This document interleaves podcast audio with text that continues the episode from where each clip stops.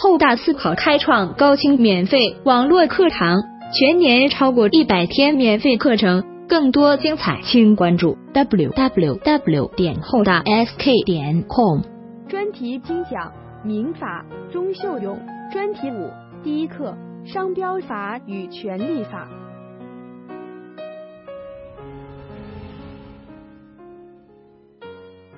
喂，我们继续。我们这个知识产权法课程的第二个问题呢，我们想跟大家一起来看一下侵犯著作权、专利权、商标权侵权的共同规则。这是我们司法考试呢特别爱考的内容，因此把它汇集在一起，我们一起来总结一下。第一个问题是从二零一三年开始考的问题，将来以后呢持续很多年，成为考试。二零一四年一定会考以下的这个内容，那就是侵犯知识产权之后，权利人可以对加害人提出两种请求：第一种知识产权请求权，第二种损害赔偿请求权，他们是性质不同的权利，这一点要注意区分。我们通过举一个例子来看，例一：甲是丰乳肥腾的作者。已自二零一零年三月一日起，擅自将《丰乳肥臀》以自己的名义在丙出版社复制发行。不知情的丁书店以正常的价格从丙处购买该书销售。甲至二零一零年四月一日即知此事，但一直未予理会。二零一八年三月一日已依然如故。事实上，甲也很，那么这个地方乙乙侵权了，丙呢也侵犯了复制权、发行权，丁也侵权了，丁是销售行为侵犯了发行权。第一个问题，若甲起诉，请求乙、丙、丁承担停止侵害、销毁侵权物品、赔礼道歉的民事责任。乙、丙、丁主张诉讼时效期间经过的抗辩能否成立？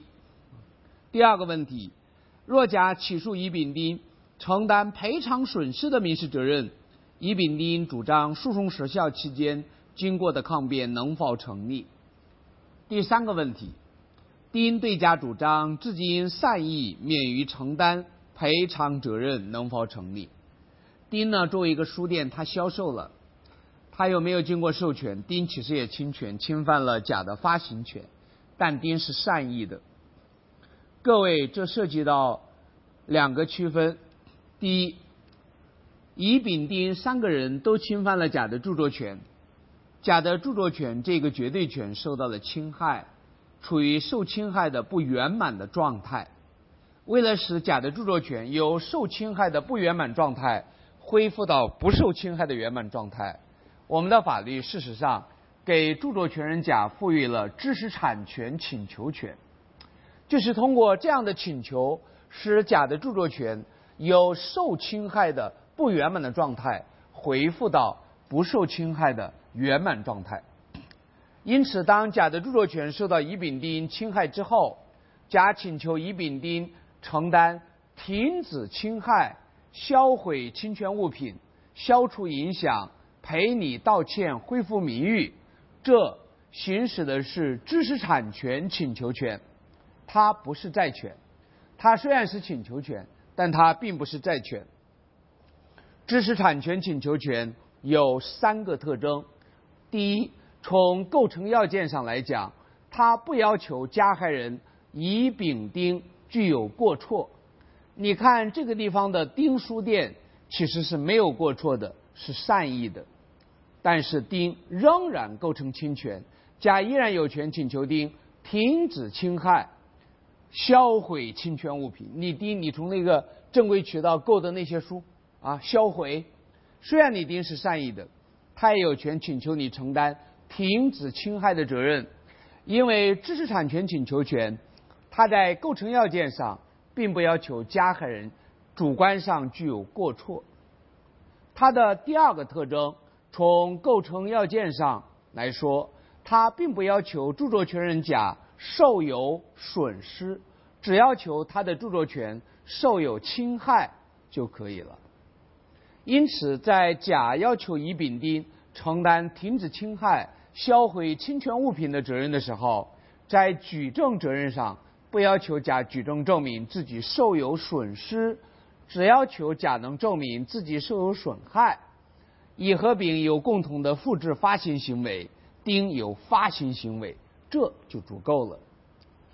知识产权请求权的第三个特征，那就是它不适用诉讼时效。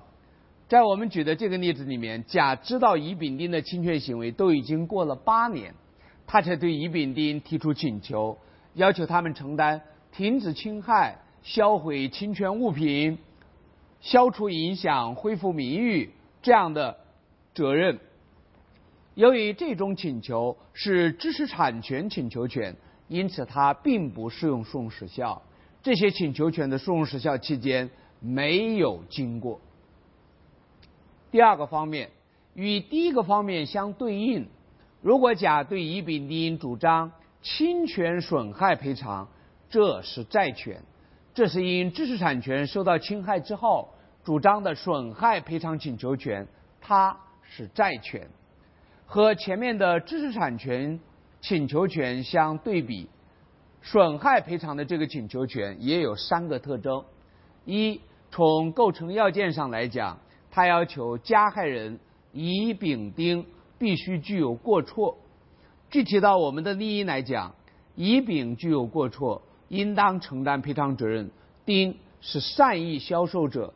不承担赔偿责任。第二，从构成要件上来讲，甲对乙、丙、丁的损害赔偿请求权一定要以甲受有损失为构成要件。甲你必须举证证明自己受有损失。如果你不能举证证明自己受有损失的话，那就不赔。当然，后面我们要讲损害赔偿的数额如何确定。第三。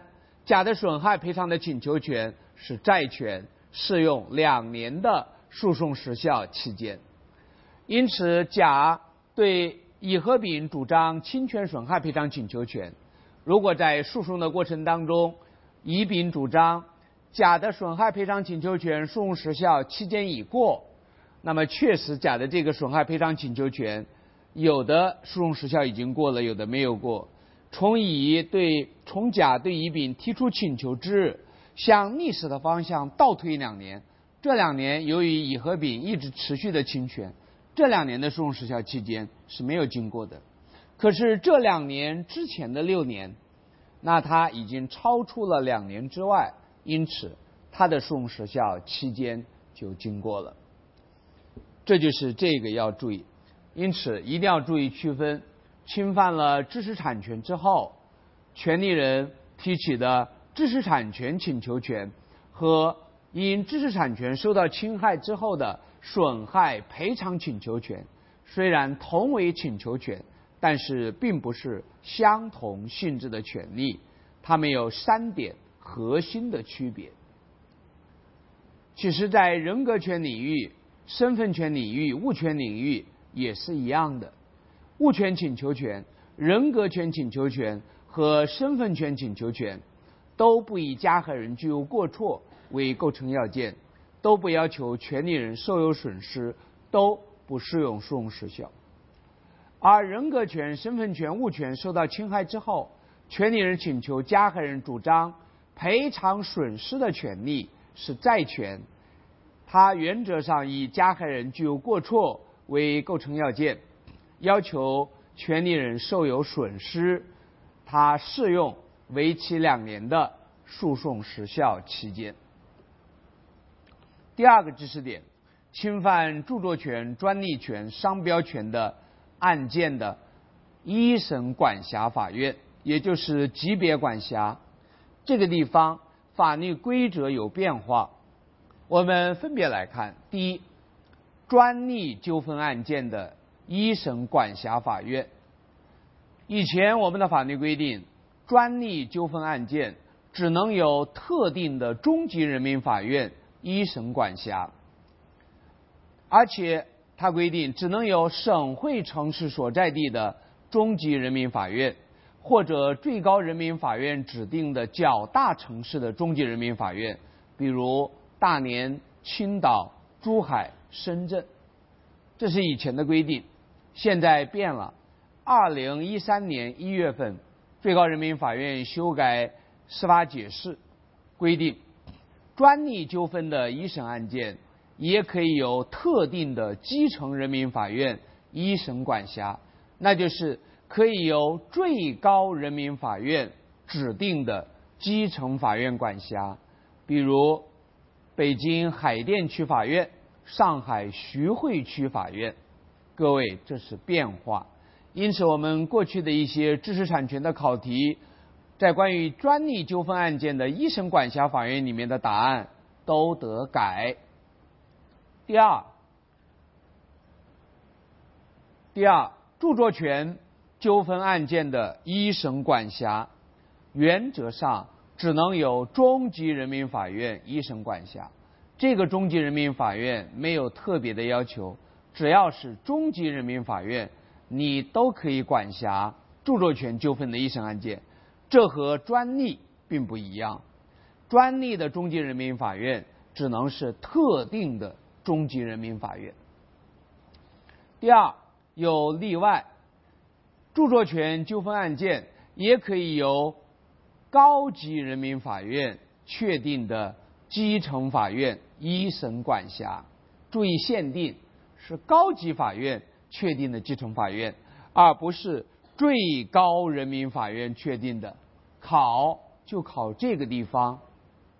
注意，这是著作权案件的一审法院的管辖，他那个基层法院是高级人民法院确定的。你向上对照，专利纠纷案件的基层法院是最高人民法院确定的。注意这样的一个对照，这个知识点不仅对民法重要，对民事诉讼法也很重要。第三，商标纠纷案件，因为它是最简单的，因此它的管辖呢就很自由。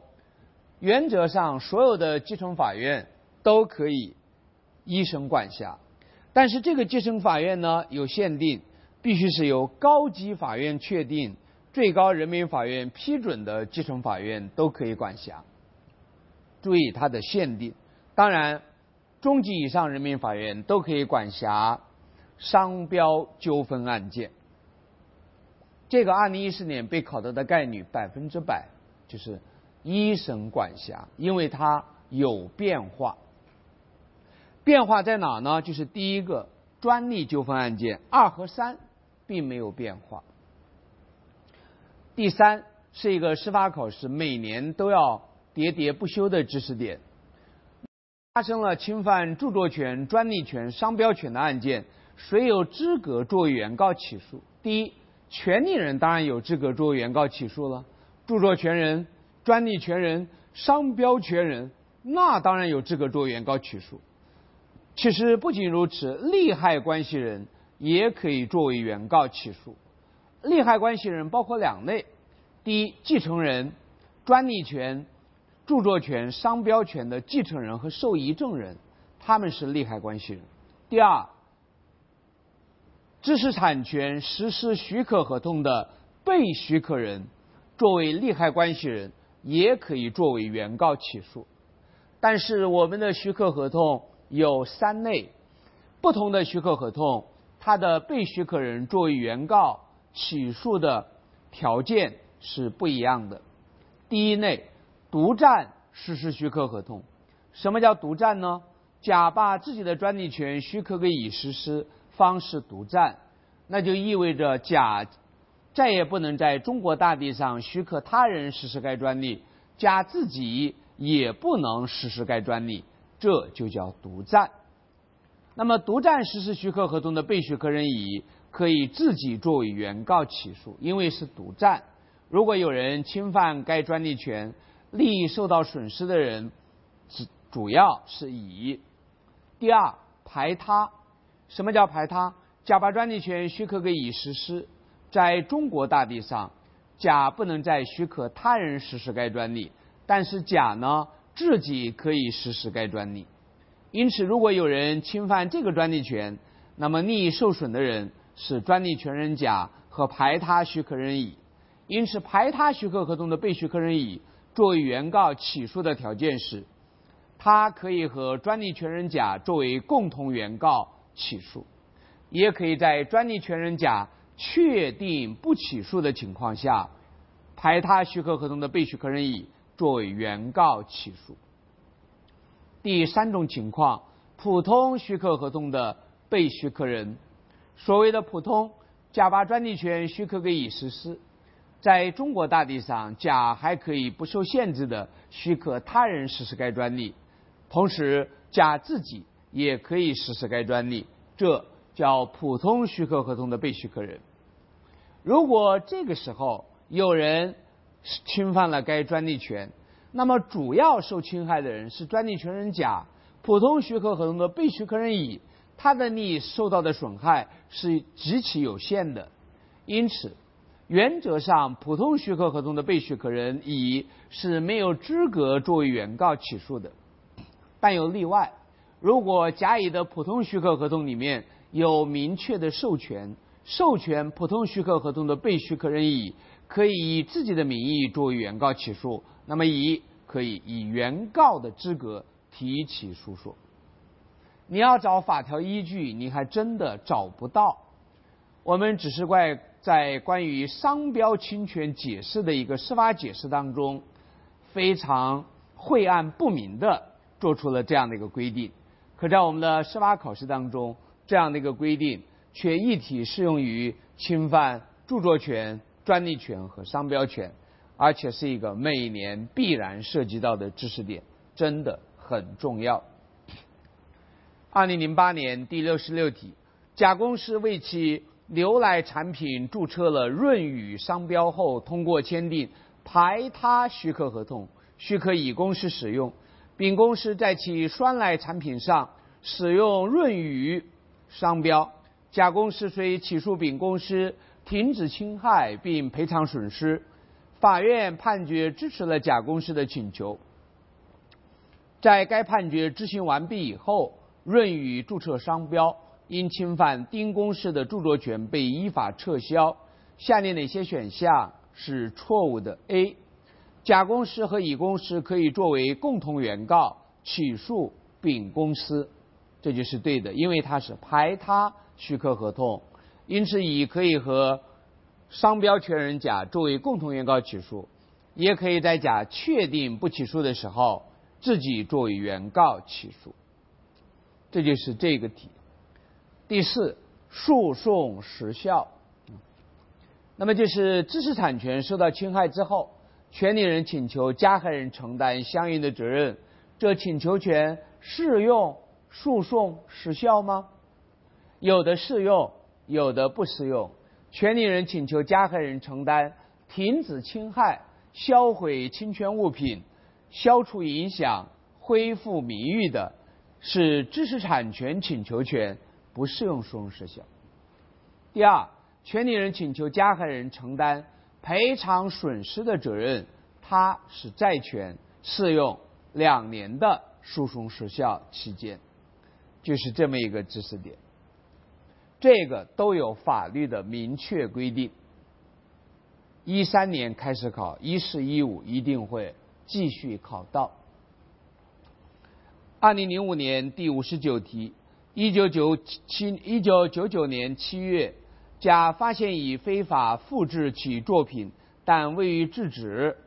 二零零四年五月八日，甲发现乙一直未停止复制行为，遂向法院起诉，要求乙。停止侵权并赔偿损失，下列哪一说法是正确的？A. 法院应当受理甲的起诉，因为乙甲呢当然不像话呢。发现乙的侵权行为之后，持续五年没有主张过权利，但是只要乙的侵权行为依然在持续，只要甲的著作权还在保护期限内，人民法院就应予受理，因为甲请求乙承担。停止侵害的责任是知识产权请求权，并不适用诉讼时效，只有损害赔偿的请求才适用诉讼时效。因此，A 是正确的。B 甲的诉讼时效，甲的诉讼请求已过诉讼时效，应驳回诉讼请求。有的过了诉讼时效，有的并没有过，因此 B 是错的。C 法院应当判决乙停止侵权。对。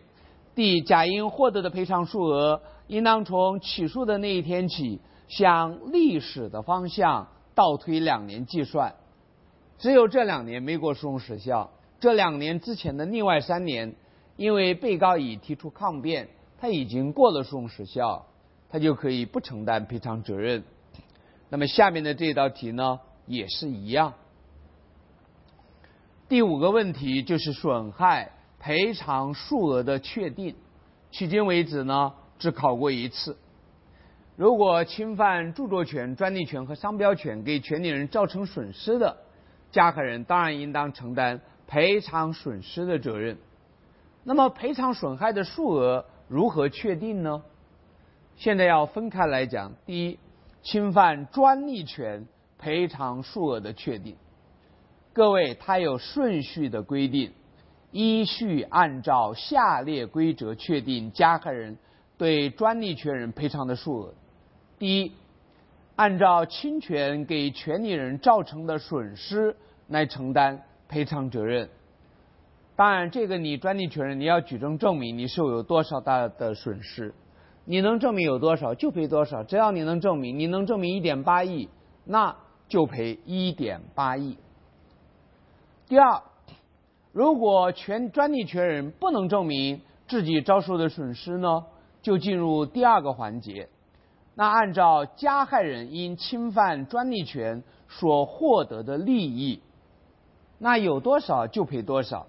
只要你能证明，只要专利权人你能够证明，比如说你能证明加害人侵犯你的专利权获得的利益是八千万，那就赔八千万。如果第二个环节也不能确定，第一、第二都不能确定，进入第三个环节，比照这个专利权人此前许可他人实施自己的专利权收的专利实施许可费的倍数。比如在此之前，专利权人甲把自己的专利权许可给他人实施，一年的实施许可费是一百万元，那么法院就可以比照这一百万元的倍数。来确定赔偿的数额，那么到底是几倍呢？法院自由裁量，你可以确定两倍、五倍都可以。第三个环节也不能搞定呢，没有办法的办法就是适用法定赔偿金。二零零九年改过，由五十万增加到一百万元以上，那就是判决承担一万元以上一百万元的。法定赔偿金，按照第一步、第二步、第三步都不能确定的话，那法官你就判决加害人承担一万元以上一百万元以下的法定赔偿金。这个知识点考过一次，第二十四页的那中间一零年第十八题，贾世茂产品的专利权人已于二零零八年三月一日开始制造和销售该专利产品。甲于二零零九年三月一日对提起侵权诉讼。经查，甲和乙销售每件专利产品分别获利两万和一万。甲因乙的侵权行为少销售一百台，其侵权乙共侵权乙共销售侵权产品三百台。关于乙应对甲的赔偿数额，下列哪一选项？是正确的，题目还挺巧妙的。他给你两个可以选择：第一，甲因侵权受到的损失的数额能确定；乙因侵权获得的利益也能确定。那甲因侵权获得的损失是第一个层次啊，因此这个地方应该按甲因乙的侵权遭受的损失来确定赔偿的数额。甲少销售一百台。那他卖一台呢，可以赚两万，因此因侵权给甲造成的损失是两百万，选 A。朝上看，第二，侵犯商标权如何确定加害人的赔偿数额呢？刚刚修改，二零一三年八月三十号修改的，也是四个层次。依序按照下列四个步骤确定侵犯注册商标专用权的人应当负担的损害赔偿数额。第一，按照商标权人因侵权所遭受的实际损失，有多少就赔多少，只要你能证明。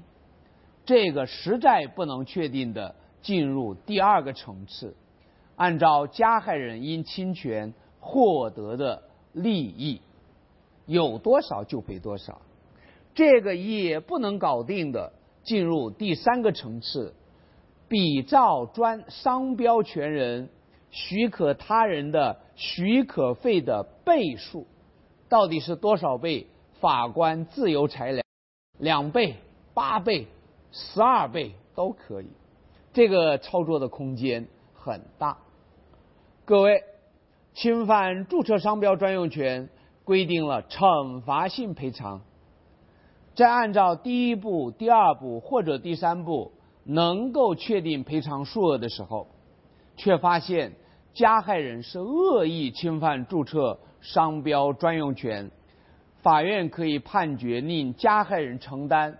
惩罚性赔偿，比如在第一步就搞定了，加害人给商标权人甲造成的损失是一千万元，并且发现加害人是恶意侵权，法院就可以判决加害人承担两千万元的赔偿责任，三千万元的赔偿责任，其中多的一千万，多的两千万是惩罚性赔偿，但有上限一到三倍，注意这一点。它规定了一个惩罚性赔偿。最后，如果按照第一步、第二步、第三步都无法确定损害赔偿的数额，适用法定赔偿金三百万元以下，这是没有办法的办法。这就表明我们货币贬值相当严重啊！其实侵犯专利权是造成的损害最大的。它是二零零九年修改的，法定赔偿金才一百万，这才过了四年，到一三年，侵犯一个商标权其实没有侵犯专利权那么严重，无法按照前面的三个步骤确定赔偿金的，法定赔偿金是三百万元以下，这就表明这四年货币贬值百分之三百啊，这都是我们温总理的功劳啊。最后，侵犯著作权损害赔偿数额的确定三步，因为它一直还没有修改，它正在修改啊。它二零零二零两千年修改以后呢，迄今为止一直没有修改过。它的法定赔偿金那就少得可怜啊！大家看一下，但司法考试的时候必须按这个答题啊。侵犯著作权损害赔偿的数额呢？是按照以下的规则依次确定三步：第一步，因侵权给著作权人造成的损失，这一步不能搞定的，进入第二步，侵权人因侵权所获得的利益。第一步、第二步都不能搞定，第二步还不能搞定的，法定赔偿金五十万元以下。因为这是两千年的水平啊。好，各位都大家都看过《中国式合伙人》，那也能反映出来，他一定是按步骤确定侵犯著作权损害赔偿数额。俞敏洪没有经过美国 ETS 的允许，擅自使用了他的托福的试题，那 ETS 就告了新东方。那当年判决的赔偿数额是八百万，那不法定赔偿金才五十万，怎么他就赔八十万？当然，ETS 在第一步这个不能确定，他无法证明新东方侵犯他的题目的著作权给他带来了多大损失。但新东方是一个伟大的公司，它的管理非常的规范。我侵犯你的著作权赚了多少钱，精确到小数点后面两位，一分不差。那一查账，因侵权获得的利益八百多万，那因此就在第二步搞定，那就是赔八百多万。最后，俞敏洪一个人啊说：“这是我的责任，我一个人来赔。”好，第六个问题是每年必考的知识点：善意销售。各位，如果一个人他销售的东西是侵犯别人著作权的东西，那一定侵犯了著作权。销售行为是发行行为，受著作权控制。另外，如果一个人销售的产品是没有经过专利权人允许而制造出来的专利产品，那么销售侵犯专利权的商品的行为是侵犯专利权的行为。另外，卖假酒假烟的行为，它是侵犯注册商标专用权的行为。因此，只要没有经过著作权人、专利权人、注册商标权人的允许，销售这样的产品，就一定构成对著作权、专利权、商标权的侵犯。因为这三类权利，它都能控制销售行为，只是在著作权法里面，它不叫销售，它叫发行。那么要注意的呢，就是销售侵权产品的行为一定构成侵权，这是毫无疑问的。哪怕你是善意的，你根本不知道自己的销售行为会侵权。比如一个人卖假茅台、卖假中华。他是从烟草公司，是从食品公司按市场价格批发进来的，他是善意的，他根本对侵权没有过错，那也侵权呢？因为权利人请求你承担停止侵害、销毁侵权物品的责任，是不以你善意销售人具有过错为构成要件的，因此善意销售人一定构成侵权，这是毫无疑问的。但是。善意销售人不承担赔偿损失的责任。善意销售人，只要你能证明你产品的合法来源，并能向权利人提供产品的提供者的信息的，善意的销售人不承担赔偿损失的责任。善意销售虽然对侵权没有过错，也绝对构成了侵权，要承担。停止侵权、销毁侵权物品这样的无过错责任，善意销售人能够证明自己产品的合法来源，并提供提供者的信息的，不承担赔偿损失的责任。每年必考。各位，在侵犯专利权的场合，善意销售还扩张到善意的使用。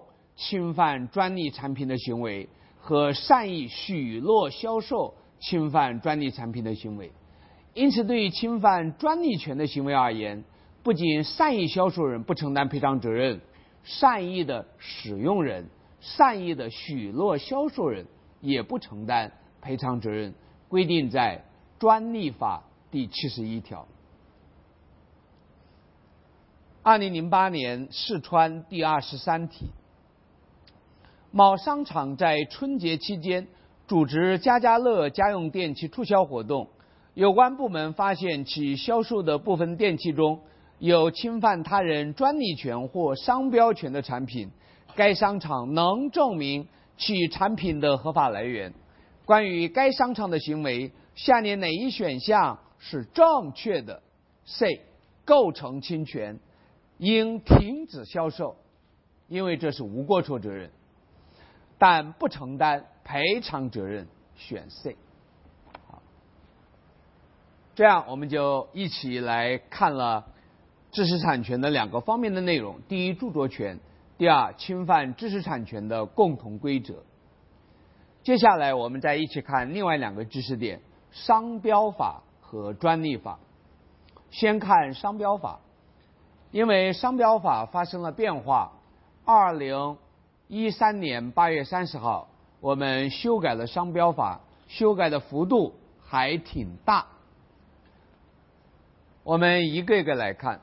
各位在司法考试当中，我们的商标法的分值每年只有两分到三分，主要考三个知识点：第一，不能作为商标使用的标记；第二，不能获得注册的标记，它只是不能获得注册。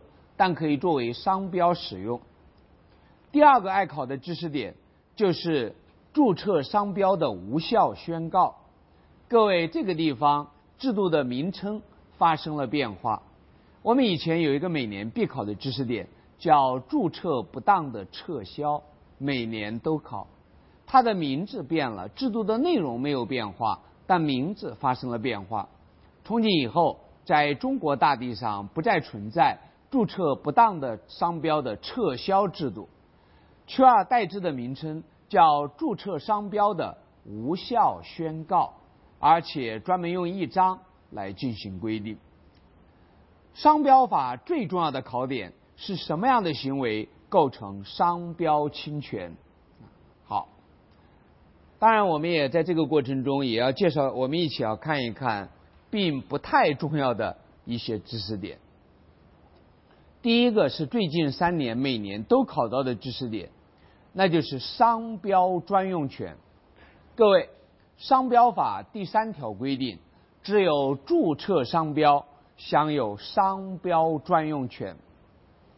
没有注册的商标，哪怕是驰名的未注册商标，也是不享有商标专用权的。规定在商标法第三条。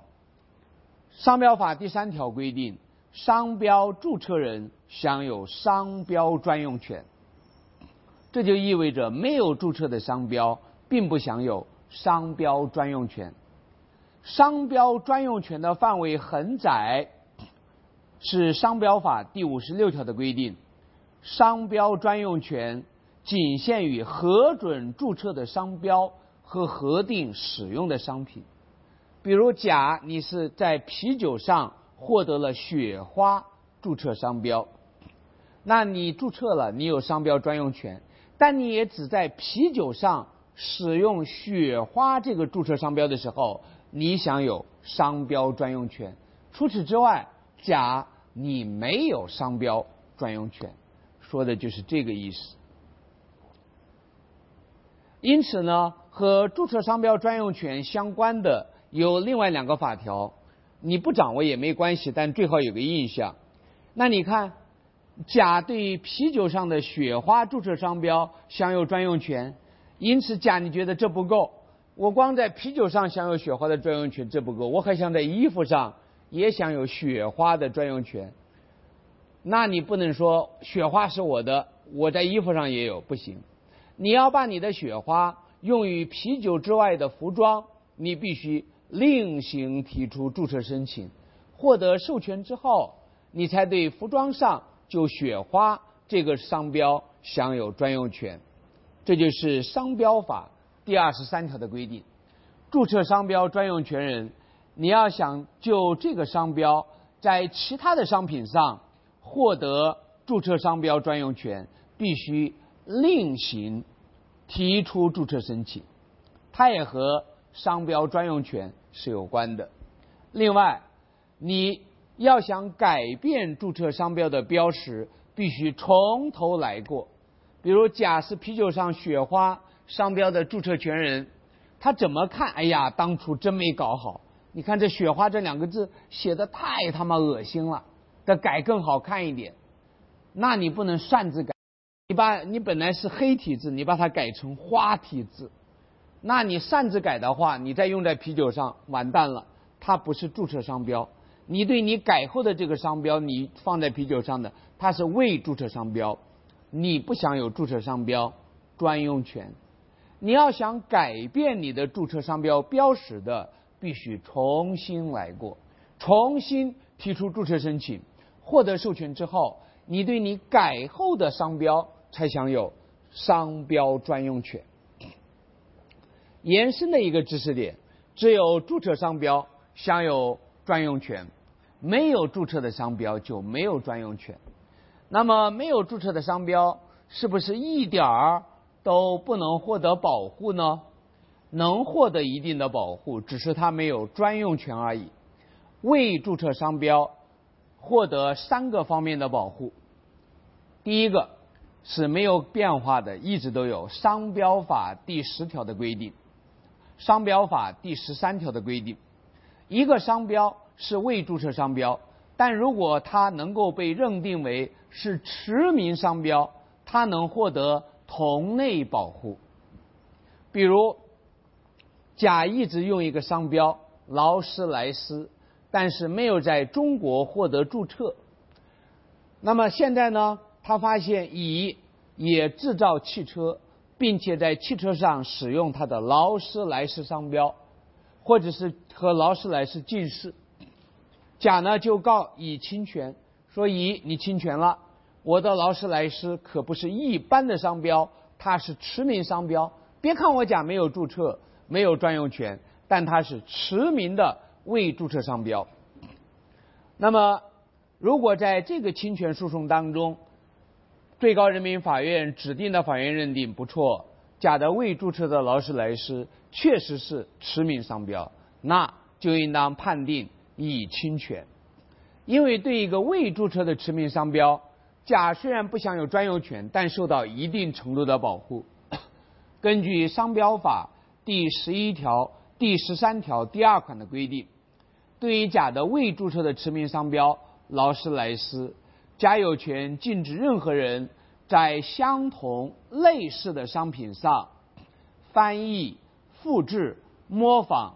与未注册的驰名商标的标志使用在相同类似的商品上，但是要注意，那么侵犯未注册的驰名商标的人，他也只是承担停止侵害、销毁侵权物品的责任。我侵害的毕竟是未注册的驰名商标，因此侵权人是不承担赔偿损失的责任的。这一点要注意。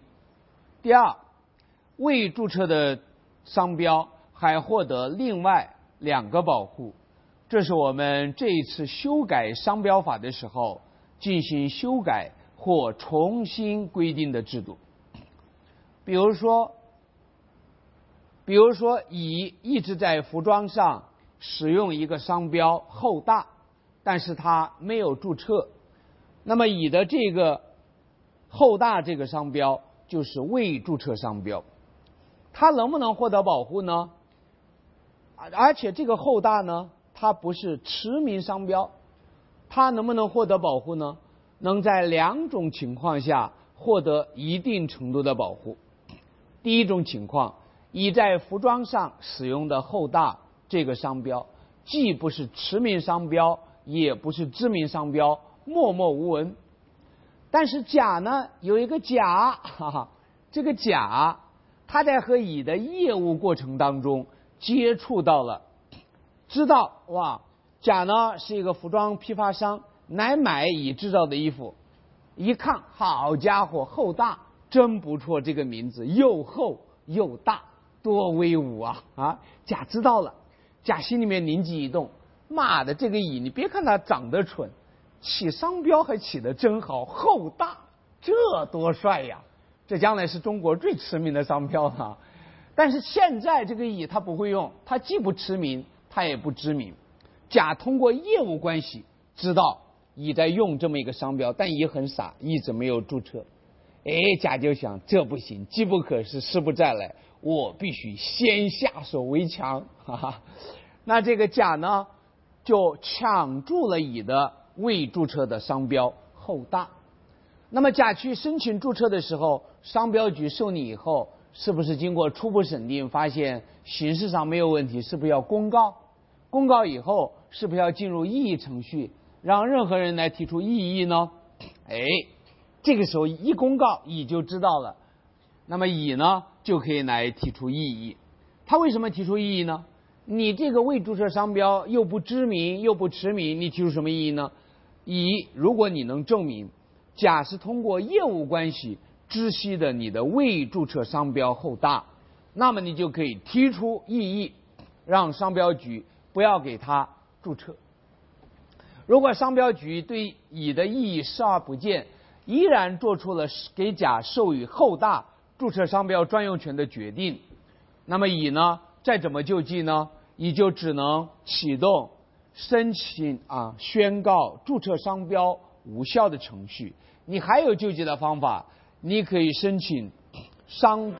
后大思考开创高清免费网络课堂，全年超过一百天免费课程，更多精彩，请关注 w w w 点后大 sk 点 com。